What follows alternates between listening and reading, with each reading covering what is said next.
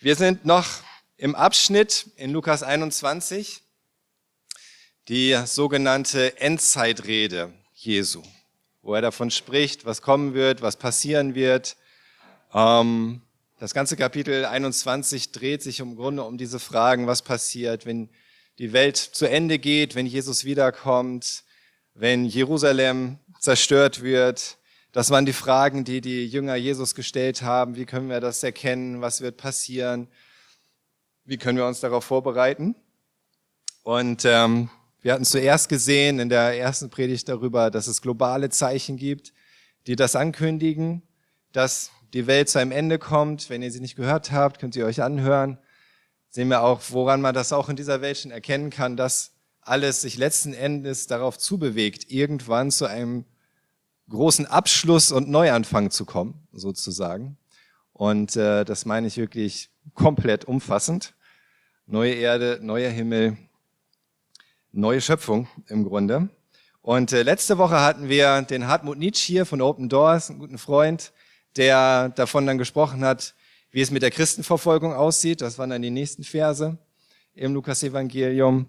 Ähm, ich habe ja auch für euch nochmal die Aufteilung. Erst die globalen Zeichen der Endzeit, Verse 8 bis 11. Dann redet Jesus von Christenverfolgung und äh, dass die passieren wird, zunehmen wird. Und Hartmut Nietzsche hat uns davon berichtet, wie das im Moment gerade auch in der Welt aussieht. Und wir haben gebetet, zum Beispiel für Christen in Nordkorea. Dann kommt der Abschnitt, mit dem wir uns heute beschäftigen wollen, das Ende Jerusalems, was Jesus angekündigt hat, was passiert ist und was wir daraus lernen können. Und äh, dann geht es weiter in, bei den nächsten Mal mit äh, das Ende der Welt und schlussendlich bereit sein für die Wiederkunft Jesu. Jesus geht in diesem ganzen Kapitel nicht chronologisch vor, dass er immer sagt und dann und dann und dann und am Ende das, sondern gibt immer verschiedene Abschnitte, die er auch mal so einfügt, wie zum Beispiel die Verse über die Christenverfolgung, wo er davon spricht, oder jetzt auch unser Thema für heute mit äh, dem Ende Jerusalems. Aber wichtig ist, dass Jesus immer wieder uns Aufforderungen gibt, uns Anweisungen gibt. Es ist ja nicht einfach nur für uns eine Information, sondern, es soll uns etwas lehren. Und äh, das haben wir am Anfang auch schon festgestellt. Es gibt fünf Aufforderungen, die über all dem stehen. Die erste ist, lasst euch nicht täuschen, lasst euch nicht irreführen. Wir haben besonders ähm, dann im ersten Teil gesehen, warum das wichtig ist auch für uns, uns nicht irreführen zu lassen, uns nicht täuschen zu lassen von falschen Lehren, falsche Messiasse. Ähm, dann sagt Jesus, erschreckt nicht. Er sagt, bleibt standhaft. Das war besonders wichtig für das Thema Christenverfolgung. Bleibt standhaft und betet für andere Christen in der Welt, die verfolgt werden, dass sie standhaft bleiben können. Und zuletzt auch seid wachsam und hört nicht auf zu beten. Und heute kommen wir jetzt in einen Abschnitt, da steht nicht so eine Aufforderung drin für alle Christen, für die, für alle Zeit oder die Endzeit sozusagen, sondern es ist eine ganz, ganz konkrete ähm, Ankündigung dessen, was mit Jerusalem passieren wird. Jesus hat das irgendwann, wahrscheinlich im Jahr 30, zwischen 30 und 35 nach Christus gesagt und angekündigt. Und passiert ist es dann letzten Endes ungefähr 40 Jahre später. Ich lese euch jetzt erstmal die Verse vor, die Verse 20 bis 24 in Lukas 21. Wenn ihr seht, dass Jerusalem von feindlichen Heeren eingeschlossen ist, könnt ihr sicher sein, dass seine Zerstörung unmittelbar bevorsteht. Dann sollen die Bewohner Judäas in die Berge fliehen. Wer in der Stadt ist, soll sie verlassen. Und wer auf dem Land ist, soll nicht Schutz in der Stadt suchen. Denn dann sind die Tage der Bestrafung da, an denen alles in Erfüllung geht, was in der Schrift darüber gesagt ist. Am schlimmsten wird es dann für schwangere Frauen und stillende Mütter sein. Denn das ganze Land wird in schreckliche Not kommen, weil der Zorn Gottes über dieses Volk hereinbricht. Die Menschen werden mit dem Schwert erschlagen oder als Gefangene in alle Länder verschleppt. Jerusalem wird so lange von fremden Völkern niedergetreten werden, bis auch deren Zeit abgelaufen ist. Jesus sagt, wenn ihr seht, dass Jerusalem von feindlichen Heeren eingeschlossen ist, könnt ihr sicher sein, dass seine Zerstörung unmittelbar bevorsteht. Wie gesagt, Jesus geht nicht streng chronologisch vor und das, wovon er jetzt spricht, das bezog sich nicht irgendwie auf die ferne Zukunft, sondern das ist tatsächlich ungefähr 40 Jahre später eingetroffen. Die, diese Zerstörung Jerusalems ist etwas, was Jesus hier einschiebt Er hatte ja schon das angekündigt, die Jünger haben ihn danach gefragt. Sie dachten wahrscheinlich, das gehört alles irgendwo mit zusammen zu der Endzeit sozusagen, wenn Jesus am Ende tatsächlich wiederkommt. Aber das, was Jesus hier beschreibt, ist tatsächlich ungefähr 40 Jahre später schon passiert. Und vielleicht wird es nochmal passieren, nochmal in irgendeiner Form, ganz am Ende. Das sieht aber nicht so aus, sondern es sieht vielmehr so aus, dass Jesus sich hier ganz konkret auf das bezieht, was schon passiert ist und für Jerusalem und für die Zukunft der Stadt und das Schicksal der Stadt dann ganz am Ende der Endzeit sozusagen, ja, kurz bevor Jesus tatsächlich wiederkommt. Dafür gibt es andere Verheißungen, andere Vorhersagen in der Heiligen Schrift. Nämlich dann von Schutz und von wundersamer Rettung, aber an dieser Stelle nicht. Wie gesagt, es hat so, was Jesus hier beschreibt, hat stattgefunden 76 bis 70 nach Christus. Es könnte sich wiederholen, aber wir schauen erstmal, was tatsächlich passiert ist, warum das relevant für uns ist, was uns das zeigt, wie die Christen damals das erlebt haben und wie sie die Worte Jesu angewandt haben und was uns das sagt darüber, wie wir heute mit anderen Vorhersagen umgehen sollten. Heute wird es sehr historisch, sehr geschichtlich und es wird auch sehr hart. Ja, was, wenn wir uns anschauen, was tatsächlich passiert ist. Aber wichtig ist, dass wir aus der Geschichte lernen. Denn das ist es, worum es geht, dass wir aus der Vergangenheit lernen, dass wir aus der Geschichte lernen und dass wir daraus lernen, wenn Jesus etwas ankündigt und es eintritt. Und dass wir sehen, was es für uns bedeutet. Jesus hatte schon bei seinem Einzug nach Jerusalem angekündigt, dass der heiligen Stadt so etwas bevorstehen würde. Vielleicht erinnert ihr euch, in Lukas 19 haben wir das gesehen, in den Versen 43 bis 44. Da ist es, es kommt für dich eine Zeit, da werden deine Feinde einen Wall, eigentlich eine Wand, eine Mauer um dich bauen. Sie werden dich belagern und dich von allen Seiten bedrängen. Sie werden dich und deine Bewohner niederwerfen und in der ganzen Stadt keinen Stein mehr auf dem anderen lassen, weil du die Gelegenheit, in der Gott dich besuchte, verpasst hast. Es ist diese Ankündigung an Jerusalem, an die heilige Stadt Gottes. Es wird ein Gericht kommen. Warum? Weil die heilige Stadt diese Gelegenheit verpasst hat, als Gott selbst gekommen ist, nämlich der Sohn Gottes, Jesus Christus. Weil die Stadt ihn nicht letzten Endes aufgenommen hat als den Messias, sondern ihn verraten hat, ausgeliefert hat und dafür gesorgt hat, dass er gekreuzigt werden würde. Und dann hat Jesus ja gesagt in Lukas 21, Vers 6, was überhaupt diesen ganzen Dialog ausgelöst hat mit den Jüngern. Es kommt eine Zeit, da wird von dem, was ihr hier seht, also hat er von dem großen, prächtigen, wunderbaren Tempel gesprochen, dass kein Stein auf dem anderen bleiben wird, es wird alles zerstört werden. Das ist das, was Jesus angekündigt hat über Jerusalem, über den Tempel in Jerusalem. Und nun geht es darum, seine Jünger, diejenigen, die ihnen folgen werden, darauf vorzubereiten, was passiert. Nach Jesu Himmelfahrt, Jesus ist gekreuzigt worden, er hat bezahlt für die Sünden der Welt, für die Sünden der Menschheit. Er ist auferstanden und nach 40 Tagen in den Himmel aufgefahren. Und nach dieser Zeit haben sich die Dinge in Israel und auch in Jerusalem immer weiter und immer weiter zugespitzt. Es war ja schon so, dass zu der Zeit, als Jesus als Mensch auf der Erde wandelte, da viel Spannung war. Die Juden, die, die litten unter der Besatzung der Römer und es gab viel Widerstand und sie hatten eigentlich gehofft, der Messias würde kommen und die Römer vertreiben. Das ist aber nicht passiert. Der Messias ist gekommen, aber nicht um die Römer zu vertreiben, sondern um sie aus einer viel, viel schlimmeren Gefangenschaft zu retten. Aber nach, nachdem Jesus dann gestorben, auferstanden und in den Himmel gefahren ist und die meisten Juden ihn nicht als ihren Messias annehmen wollten, hat sich in den folgenden Jahren und Jahrzehnten die Lage immer weiter und immer weiter zugespitzt. Es gab immer mehr Revolten, es gab immer mehr Widerstand. Die Zeloten, das war so eine, eine Gruppe unter den Juden, die haben geübt für den Untergrundwiderstand, für, für das verdeckte Kämpfen und so weiter, die sind gewachsen als Gruppe. Es kam dann irgendwann 66 nach Christus zu größeren Aufständen und Kämpfen und Nero schickte Vespasian als General nach Israel, um für Ruhe zu sorgen. Wir haben da auch ein äh, zeitgenössisches Foto von ihm. Sozusagen so ungefähr wird er ausgesehen haben. Der General Vespasian wurde geschickt, vielleicht kennt ihr den Namen, er war später auch mal kurz Kaiser, von Nero geschickt nach Israel und er ist mit seinen Legionen vom Norden her nach Israel einmarschiert. Und gleichzeitig kam sein Sohn Titus, der auch schon General einer Legion war, vom Süden her aus Ägypten und sie haben sich auf den Weg gemacht, Israel wieder zu, ja, zur Ruhe zu bringen. 60.000 römische Soldaten.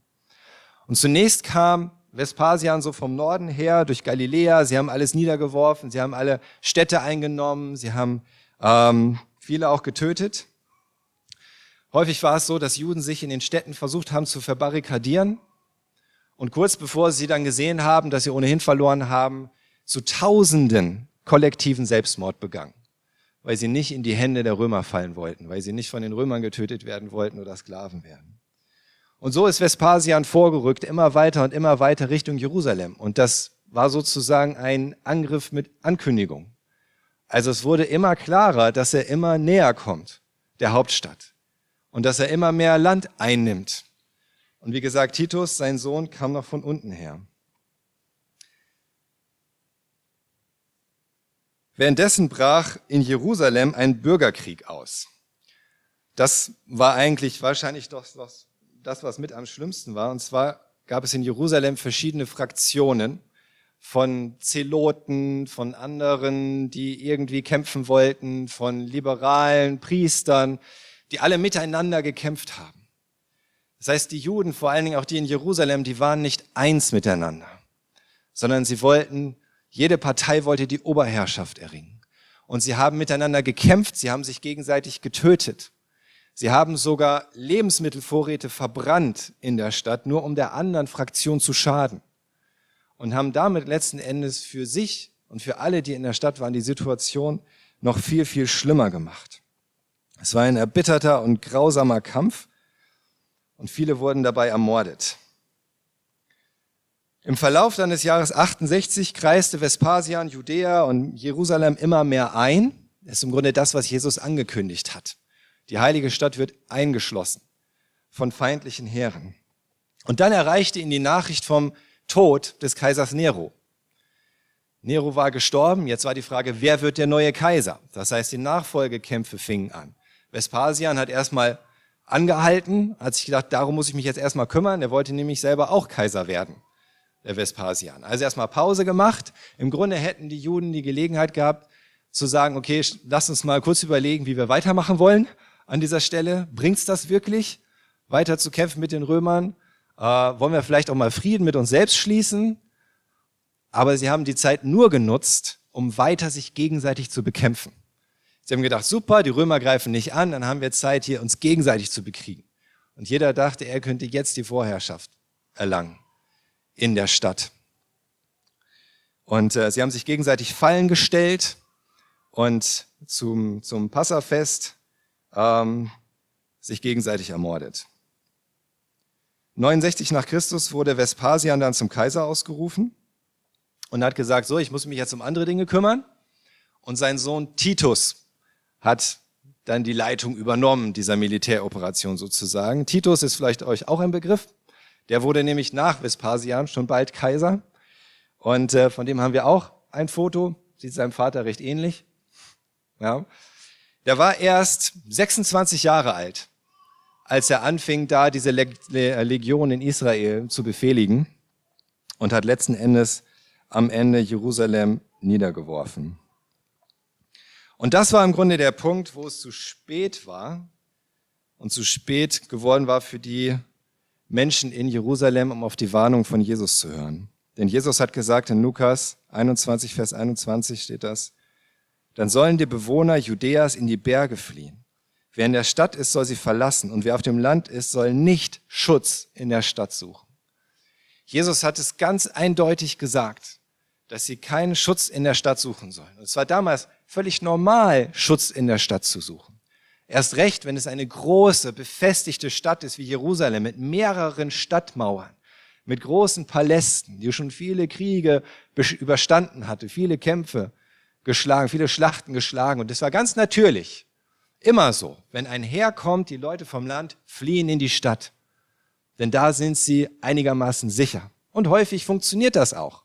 denn die Stadt ist gut befestigt, das Heer versucht vergeblich, die Stadt einzunehmen, es wird auch denen zu lang, sie haben vielleicht selber keine Lebensmittelvorräte mehr, es gibt irgendeinen anderen Notfall im Reich der Angreifer, sie ziehen wieder ab, nochmal überstanden. Das war häufig eine gute Idee, sich in diese befestigten Städte zurückzuziehen, aber diesmal nicht. Und Jesus hat es ihnen vorher gesagt. Er hat gesagt, flieht in die Berge, da kommen die Armeen nicht hin. Versteckt euch da irgendwo. Aber geht nicht in die Stadt. Und wenn ihr in der Stadt seid, seht zu, dass ihr rauskommt. In diesem Fall war die Stadt eine tödliche Falle. Es kam zur Belagerung der Stadt genau am Passafest. Zum ersten Mal in der Geschichte Israels wurde die Stadt tatsächlich an einem jüdischen Fest angegriffen. Genau am Passafest. Bisher hatte Gott das immer verhindert. Es war nie ein jüdisches Fest, aber diesmal schon. Aber da es dieses Passafest war, waren unglaublich viele Menschen sowieso in der Stadt. Denn zu Passa sind viele nach Jerusalem gekommen. Die ganze Bevölkerung fast von Israel. Viele, mindestens die Männer, mindestens die über, die über zwölfjährigen Männer sind nach Jerusalem gekommen, um am Passafest dabei zu sein. Ganze Familien. Die Stadt war voll gepackt mit Menschen. Manche sagen sogar, es waren über eine Million in der Stadt zu der Zeit dieses Festes. Und deswegen hat Jesus gesagt, wer in der Stadt ist, soll sie verlassen. Aber sie haben es nicht getan. Zumindest nicht die, die nicht auf Jesu Warnung gehört haben. Sie waren alle in dieser Stadt und sie waren darin eingeschlossen. Und dann schreibt Josephus in seinem Werk Der jüdische Krieg. Josephus war Jude zur Zeit dieses jüdischen Krieges.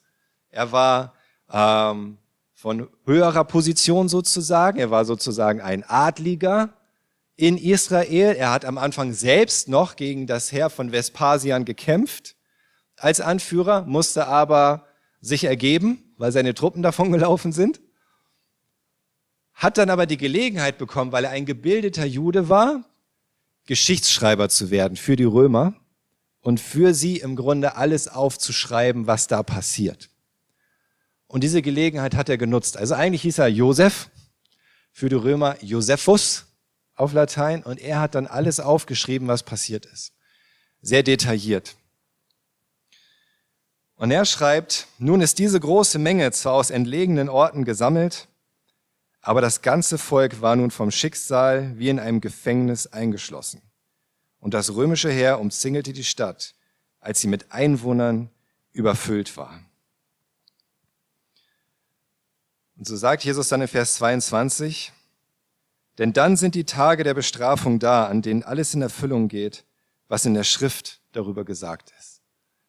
Und jetzt ist erstmal die Frage, wieso Bestrafung? Wieso bestraft Gott hier seine heilige Stadt und die Menschen in der Stadt? Inwiefern hat die Schrift, die Bibel der Juden, unser Altes Testament davon gesprochen? Jesus selbst hatte ja schon angekündigt in Lukas 19, wir haben den Vers uns angeschaut, wo er gesagt hat, die Stadt wird niedergeworfen werden, weil ihr die Gelegenheit verpasst habt, als Gott euch besucht hat. Und es war von Anfang an so, dass Gott gewarnt hatte, schon von Anfang seines Bundes an mit Israel, mit Abraham. Er hat davor gewarnt. Wenn sein Volk, sein auserwähltes Volk sich von ihm abwendet, dann wird das schlimme Konsequenzen haben. Und in diesem Fall war es sogar so, dass der Sohn Gottes Mensch geworden ist. Er ist als Mensch, als Jude geboren worden. Er ist zu ihnen gekommen. Der ersehnte Messias der Juden. Er hat ihnen Gnade und Wahrheit gebracht. Er hat ihnen den Eingang ins Reich Gottes angeboten. Durch den Glauben. Er hat unvergleichliche Wunder getan. Er hat sich als Messias ausgewiesen. Er hat mit göttlicher Vollmacht gelehrt. Und doch haben sie ihn abgelehnt, sie haben ihn verraten, verspottet, geschlagen, ausgeliefert und für seine Hinrichtung gesorgt. Sie haben auf den Sohn Gottes gespuckt, wortwörtlich gespuckt und damit letzten Endes auf Gottes Gnade gespuckt. Und es war unvermeidlich, dass das in irgendeiner Weise diese Bestrafung nach sich zieht. Und Jesus sagt, dass dies schon in der Schrift, also in unserem Alten Testament angekündigt wird. Und er bezieht sich da auf viele Warnungen, die Gott von Anfang an seinem Volk mitgegeben hat. Es fängt zum Beispiel schon an in 5. Mose 28. Da sagt Gott seinem Volk, was passiert, wenn sie sich von ihm abwenden. Und nur ein paar Auszüge daraus, ab Vers 49. Ein Volk aus weiter Ferne, vom Ende der Erde, wird, über dich, wird er über dich bringen, wird Gott über dich bringen. Wer ein Adler wird diese Nation auf dich herabstoßen, deren Sprache du nicht verstehst. Das ist interessant, wie gut sich das auch auf die Römer beziehen lässt, die aus dem Norden kamen für Israel und auch Adler hatten in ihren Standarten. Eine Nation ohne jedes Erbarmen, die keine Rücksicht auf die Alten nimmt und für die Jungen keine Gnade kennt. Sie verzehrt alles, was dein Vieh und dein Ackerland hervorgebracht haben, bis du vernichtet bist.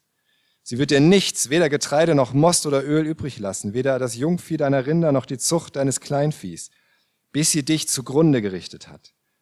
Sie wird dich in all deinen Städten belagern, bis deine hohen und festen Mauern, auf die du dich verlässt, überall im ganzen Land gefallen sind. Sie wird dich in allen deinen Städten belagern, im ganzen Land, das Jahwe dein Gott dir gegeben hat. In der Belagerung und Enge, in die der Feind dich treiben wird, wirst du die Frucht deines Leibes essen, das Fleisch deiner Söhne und Töchter, die Jahwe dein Gott dir gegeben hat. Wir werden noch sehen, wie das wahr geworden ist. Und das später im gleichen Kapitel ab Vers 64. Jahwe wird dich unter alle Völker zerstreuen, von einem Ende der Erde bis zum anderen. Dort wirst du anderen Göttern dienen, die weder du noch deine Vorfahren gekannt haben, Göttern aus Holz und Stein. Unter diesen Völkern wirst du nicht ruhig wohnen können. Dein Fuß wird keine Bleibe finden. Jahwe wird dir dort ein zitterndes Herz, erlöschende Augen und eine verzweifelte Seele geben. Dein Leben wird in Gefahr schweben, du wirst dich Tag und Nacht fürchten und deines Lebens nicht mehr sicher sein. In den Klageliedern des Jeremia, einige hundert Jahre später, ist das schon wahr geworden. So das, was Gott angekündigt hatte an, an Strafe für, für Jerusalem, für sein Volk, das ist schon mal wahr geworden, schon vor dem, was Jesus sagt ungefähr 600 Jahre vor Christus, als die Babylonier schon Israel erobert haben, vor allem das Südreich Judäa. Auch da hat sich das schon erfüllt, was Gott angekündigt hat. Und Jeremia beschreibt die Situation in den Klageliedern, in, den, in Kapitel 2, Verse 5 bis 8. Der Herr ist wie ein Feind geworden und hat Israel vernichtet. Er zertrümmerte all seine Paläste, zerstörte die befestigten Städte. So hat er viel Leid und Weh auf Judas Tochter gehäuft. Wie eine Hütte im Garten zertrat er, was er beschirmte, zerstörte den Ort seiner Festversammlung. Jahwe ließ, ein, ließ in Zion Festtag und Sabbat vergessen. Im Zorneswüten verwarf er Priester und König. Sein Altar, sein Altar hat der Herr verschmäht, sein Heiligtum entweiht, die Mauern von Zions Palästen übergab er den Feinden. Lärm kommt aus Jahwes Haus wie an einem Feiertag. Jahwe hatte es sich vorgenommen, die Mauern Zions zu schleifen. Er spannte die Messschnur und plante, sie bis auf den Grund zu vernichten. Wall und Mauern lässt er trauern, denn beide wurden zu Schutt. Und ab den Versen 11, 11 und 12, meine Augen sind blind vor Tränen. Es brennt in meinem Innern. Es bricht mir das Herz, wenn ich sehe, wie mein Volk zugrunde geht. Kinder und Säuglinge verschmachten draußen auf den Plätzen der Stadt. Gequält von Hunger und Durst schrien sie nach ihren Müttern, als sie wie tödlich Verwunderte starben auf den Plätzen der Stadt. In den Armen ihrer Mütter taten sie den letzten Atemzug. Es war immer klar, dass Israel furchtbare Konsequenzen fürchten muss, wenn sie sich von Gott abwenden. Und es war sogar schon einmal passiert in dieser Art. Und was Jesus jetzt sagt, was Jesus seinen Jüngern ankündigt, ist, dass es im Grunde nochmal passieren wird und vielleicht sogar in einer Art und Weise, die schlimmer ist als alles, was bisher passiert war. Und er sagt, es wird sich mit all dieser Bestrafung wird sich erfüllen, von der in der Schrift die Rede ist. Dann ist das alles, was angekündigt ist, selbst alles, was schon mal beschrieben wurde über Jerusalem. Und es wird alles mit voller Härte eintreffen. Und genau das ist dann auch passieren. Und wir schauen uns jetzt an, was Josephus uns beschreibt über das, was passiert ist und wie die Lage war. Die Not derjenigen, die in der belagerten Stadt Jerusalem festsaßen, die zu überleben versuchten oder manchmal auch noch zu kämpfen versuchten. Und ich lese euch jetzt relativ viel vor, weil ich es sonst nicht besser in Worte fassen kann. Was ist das die Originalwortlaut von Josephus? Nun waren die Linien des Titus weit vorgerückt, obwohl seine Soldaten von der Mauer sehr bedrängt worden waren. Da schickte er eine Schar von Reitern und befahl ihnen, denen aufzulauern, die in die Täler gingen, um Nahrung zu sammeln. Einige von ihnen waren in der Tat Kämpfer, die sich nicht mit dem zufrieden gaben, was sie durch Raub erlangten, aber der größte Teil von ihnen waren, arme Leute, die durch die Sorge um ihre eigenen Verwandten davon abgehalten wurden zu fliehen. Denn sie konnten nicht hoffen, mit ihren Frauen und Kindern zu entkommen, ohne dass die Aufrührer, das sind die, die innerhalb von Jerusalem versucht haben, immer die Macht an sich zu reißen, davon wussten. Und sie konnten auch nicht daran denken, ihre Verwandten zurückzulassen, sodass sie wegen ihnen von den Räubern getötet wurden. Es war so, dass wenn jemand merkte, dass eine Familie versuchte, aus Jerusalem zu fliehen, dann wurden sie dafür getötet. Also die, die im Grunde um diese Vorherrschaft in Jerusalem kämpften, haben ihre eigenen Leute ermordet. Und wenn sie merkten, jemand wollte desertieren, wollte zu den Römern überlaufen sozusagen, hat versucht, aus der Stadt rauszukommen, dann haben sie die auch getötet oder deren Familien. Die waren völlig erbarmungslos. Und dann heißt es, die Strenge der Hungersnot machte sie kühn, sodass sie nichts an, dass ihnen nichts anderes übrig blieb, als das, als dass sie, wenn sie sich vor den Räubern versteckten, vom Feind ergriffen wurden. Und dann haben sie versucht, sich zu wehren, sie haben versucht zu kämpfen, sie konnten nicht anders, aber haben am Ende natürlich verloren. Und dann heißt es, das haben wir auch als Zitat, so wurden sie zuerst ausgepeitscht und dann mit allerlei Folterungen gequält, bevor sie starben und dann vor der Mauer der Stadt gekreuzigt. Das heißt, die, die es noch geschafft hatten, irgendwie aus der Stadt rauszukommen, mussten um ihr Leben kämpfen, haben am Ende verloren und wurden dann noch vor der Stadt gekreuzigt. So nagelten die Soldaten aus Zorn und Hass gegen die Juden, die, die sie gefangen hatten, einen nach dem anderen zum Vergnügen an die Kreuze. Als ihre Menge so groß war, dass es an Platz für die Kreuze und an Kreuzen für die Leichen fehlte. Also es wurden so viel, dass sie einfach gar nicht mehr hinterherkamen mit der Menge der Kreuze, um all die zu kreuzigen, die sie kreuzigen wollten, die Soldaten. Dann musste Titus sich überlegen, wie machen wir weiter. Sie haben immer wieder versucht, die Stadt anzugreifen, Bollwerke aufzubauen, aber die, die Juden waren ziemlich kämpferisch und sind immer wie die Wilden sozusagen auf die Römer losgegangen und haben ihre Bollwerke wieder angezündet, sind, haben so ein, so ein kurz aufgemacht, sind raus mit der Menge, haben auf sie eingeschlagen, sind wieder zurück in die Stadt und sie kamen nicht so recht vorwärts, die Römer. Sie konnten die ersten zwei Mauern der Stadt konnten sie relativ gut einnehmen, aber die letzte Mauer war relativ unüberwindlich für sie. Und sie mussten sich überlegen, was tun sie? Lassen sie das jetzt ewig weiterlaufen? Versuchen sie es weiter auf die gleiche Art und Weise? Und dann hatte Titus die Idee, dass er deshalb der Meinung war, dass sie, wenn sie Schnelligkeit mit Sicherheit verbinden wollten, eine Mauer um die ganze Stadt bauen müssten. Titus hat die Idee, wir verlassen das jetzt mit diesen einzelnen Bollwerken. Wir wollen aber auch nicht ewig warten, bis sie alle von alleine verhungert sind. Wir brauchen ein bisschen mehr Schnelligkeit hier, denn sonst kriegt man nicht viel Ruhm für den Sieg. Also wird eine Mauer um die ganze Stadt gebaut, um komplett zu verhindern, dass sie noch irgendwie ausbrechen können. Um komplett zu verhindern, dass sie noch an irgendeiner Stelle es vielleicht schaffen, auch rein und rauszukommen und vielleicht doch noch was rein oder raus zu schmuggeln. Komplett eingeschlossen. Und so ist genau das passiert, was Jesus angekündigt hatte.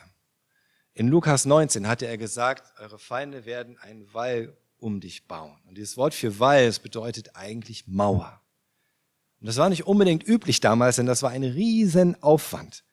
Quadratkilometerweise rundherum wurden alle Bäume abgeholzt. Es gab nichts mehr am Ende dieses Krieges in, in der ganzen Umgebung. Es wurde alles abgeholzt, es wurde alles vernichtet, es wurde alles dafür gebraucht um diese Mauer zu bauen. Und Titus hat das getan. Genauso wie Gott es angekündigt hatte.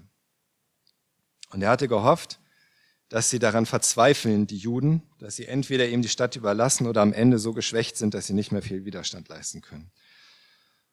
Und der Hunger in der Stadt nahm immer mehr und immer mehr und immer mehr zu. Auch dadurch eben, dass es diese, diese Kämpfe innerhalb der Stadt gab. Und die, die ursprünglich angeblich für die Frömmigkeit da gekämpft hatten, die waren zu reißenden Wölfen geworden und hatten ihre Macht und ihre Waffen benutzt, um dem Volk die Lebensmittel zu stehlen. Und so sagt Josephus zum Beispiel, so dass die Kinder die Bissen, die ihre Väter aßen, selbst aus ihrem Mund rissen. Und was noch mehr zu Baudauern war, so taten die Mütter mit ihren Säuglingen. Es war alle waren so voller Hunger, dass sie sich nur noch gegenseitig bekämpft haben.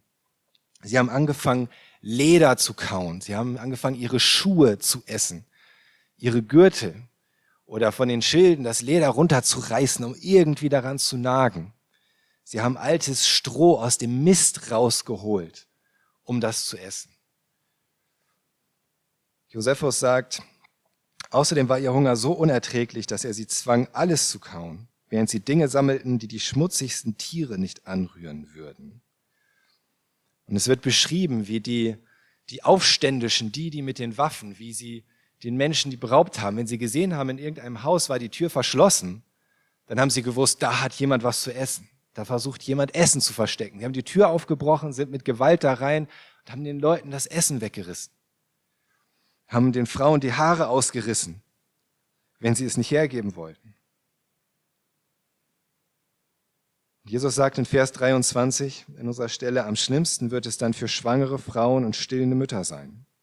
Denn das ganze Land wird in schreckliche Not kommen, weil der Zorn Gottes über dieses Volk hereinbricht. Und es gerade das Schicksal und Leid von schwangeren und jungen Müttern, das wird ja auch in diesen Gerichtsankündigungen im Alten Testament schon besonders beklagt, im Grunde, dass das diese Folge sein wird. Und Josephus erzählt eine Geschichte und er sagt, während ich eine Tatsache erzähle, von der keine Geschichte berichtet, weder bei den Griechen noch bei den Barbaren. Es ist furchtbar davon zu sprechen und unglaublich, wenn man es hört. Aber er sagt, ich habe unzählige Zeugen dafür. Und es würde nichts bringen, es zu verschweigen. Und dann erzählt er die Geschichte einer Frau, ich fasse euch das jetzt nur mal so zusammen, einer Frau, die ein Baby hat, ein Säugling, aber sie hat nichts zu essen. Und alles, was sie irgendwo an zu essen bekommt, wird ihr sofort wieder weggenommen. Von denen, mit den Waffen, von denen, die Josephus die Räuber nennt. Die, die eigentlich regieren wollten in Jerusalem. Und sie wird irgendwann so wütend darüber und so verzweifelt, dass sie zu ihrem Baby sagt, warum Warum soll ich dich am Leben erhalten? Wozu? Und sie tötet ihr Kind und röstet es über dem Feuer. Und die eine Hälfte isst sie selbst und die andere Hälfte bietet sie den Räubern an, um ihnen zu zeigen, was sie tun.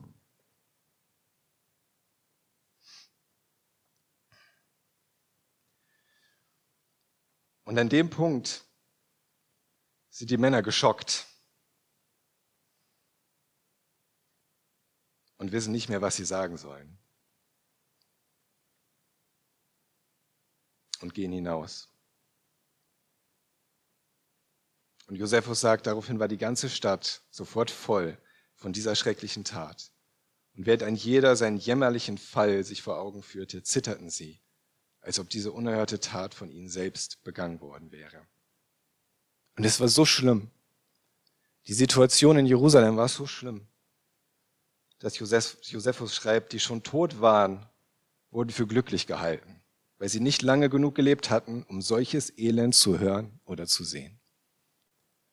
Es ist wirklich wahr geworden, was absolut unvorstellbar ist.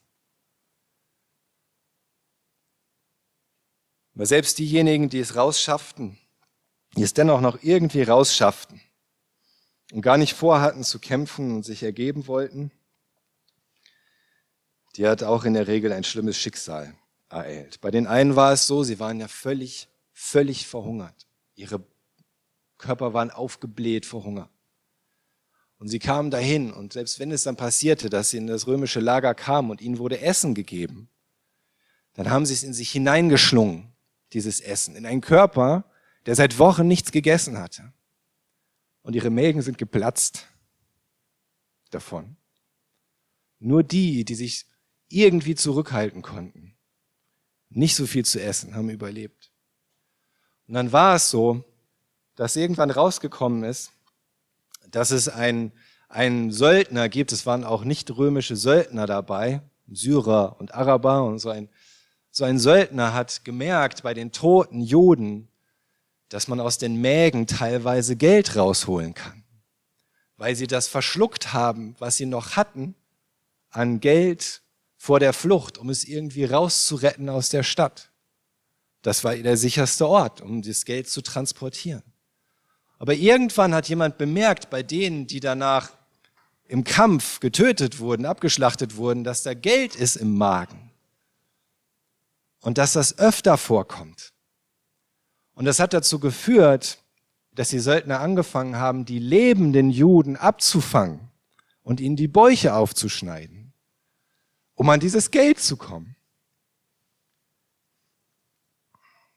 Und Josephus schreibt, es scheint mir auch nicht, dass den Juden ein schrecklicheres Elend widerfuhr als dieses. Denn in einer Nacht wurden etwa 2000 dieser Flüchtigen auf diese Weise zerlegt. Es gab keinen drin. Es gab einfach keinen drin.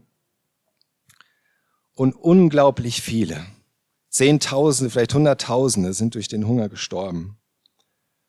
Und sie, dann Josephus schreibt, und sie erzählten ihm weiter, dass sie, als sie nicht mehr imstande waren, die Leichen der Armen hinauszutragen, ihre Leichen auf Haufen in sehr große Häuser legten und sie darin einschlossen. An anderer Stelle wird berichtet, dass der, der gezählt hat von den Römern, die Leichen, die immer wieder über, das, über die Mauer geworfen wurden, von den Toten, von den Verhungerten, dass es 600.000 waren.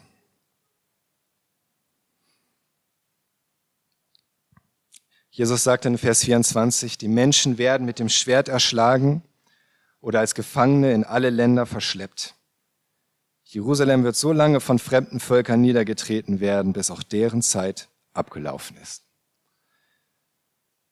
Und es war genau so. Am Ende hat sich niemand, niemand retten können. Wer nicht schon in der Zeit der Belagerung an Hunger oder durch das Schwert gestorben war, wurde bei der Eroberung niedergemetzelt oder verbrannt oder als Sklave verkauft. Es waren so viele Sklaven, die verkauft wurden, dass man nichts mehr bekam für einen Sklaven. Der Markt wurde überschwemmt, sozusagen. Und das ist etwas, was selbst Mose schon angekündigt hatte, dass sie als Sklaven verkauft werden würden, aber es gibt kein Geld mehr für sie, weil es zu viele waren. Es waren zu viele Sklaven, die verkauft wurden. Aber die allermeisten wurden hingerichtet. Josephus schreibt, Sie wurden überall geschlachtet und erschlagen. Und ein großer Teil des Volkes war schwach und unbewaffnet und man schnitt ihnen die Kehle durch, wo man sie erwischte. Um den Altar herum aber lagen die Leichen übereinander gehäuft und an den Stufen, die zu ihm hinaufführten, floss eine große Menge ihres Blutes. Und auch die Leichen, die oben auf dem Altar erschlagen worden waren, fielen herunter. Wir haben ein Bild dazu. Es war der Altar, dieser große Altar im Tempel in Jerusalem. Zuletzt haben sich noch Menschen da hinauf geflüchtet vor den römischen Soldaten und sind dann einfach da oben erschlagen worden, hinuntergeworfen worden, so dass ihr Blut die Stufen des Tempels hinabfloss. Und dann wurde alles verbrannt. Es heißt, Josephus schreibt noch, dass Titus gar nicht vorhatte, alles zu verbrennen. Er hatte gar nicht vor, alles zu vernichten. Titus wollte ja letzten Endes Frieden. Natürlich durch Gewalt, aber er hatte gar nicht die Absicht, alles zu vernichten.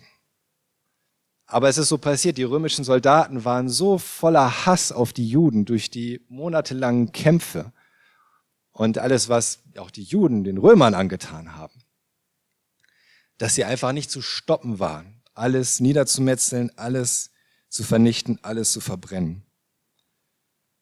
Da nun die Römer erkannten, dass es vergeblich war, das zu verschonen, was um das Heilige herum war, verbrannten sie alle diese Orte, auch die Reste der Säulengänge und die Tore. verbrannten alles.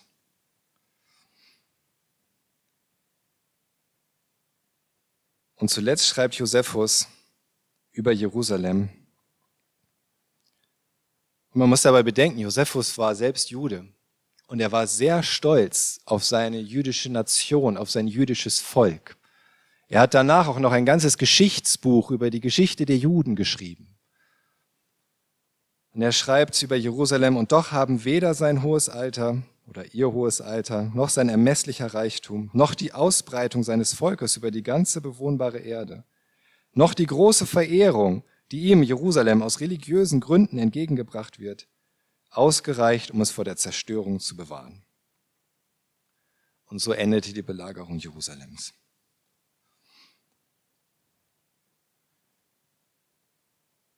Waren Jesu Warnungen und Voraussagen deswegen vergeblich? Nein.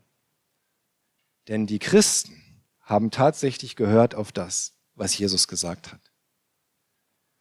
Eusebius, der später eine Kirchengeschichte geschrieben hat, Ende des dritten Jahrhunderts, schreibt darüber, den Leuten der Gemeinde in Jerusalem aber war durch eine Offenbarung, die dort vor dem Krieg bewährten Männern gegeben worden war, also den Aposteln, befohlen worden, die Stadt zu verlassen und in einer Stadt in Perea zu wohnen, die Pella heißt.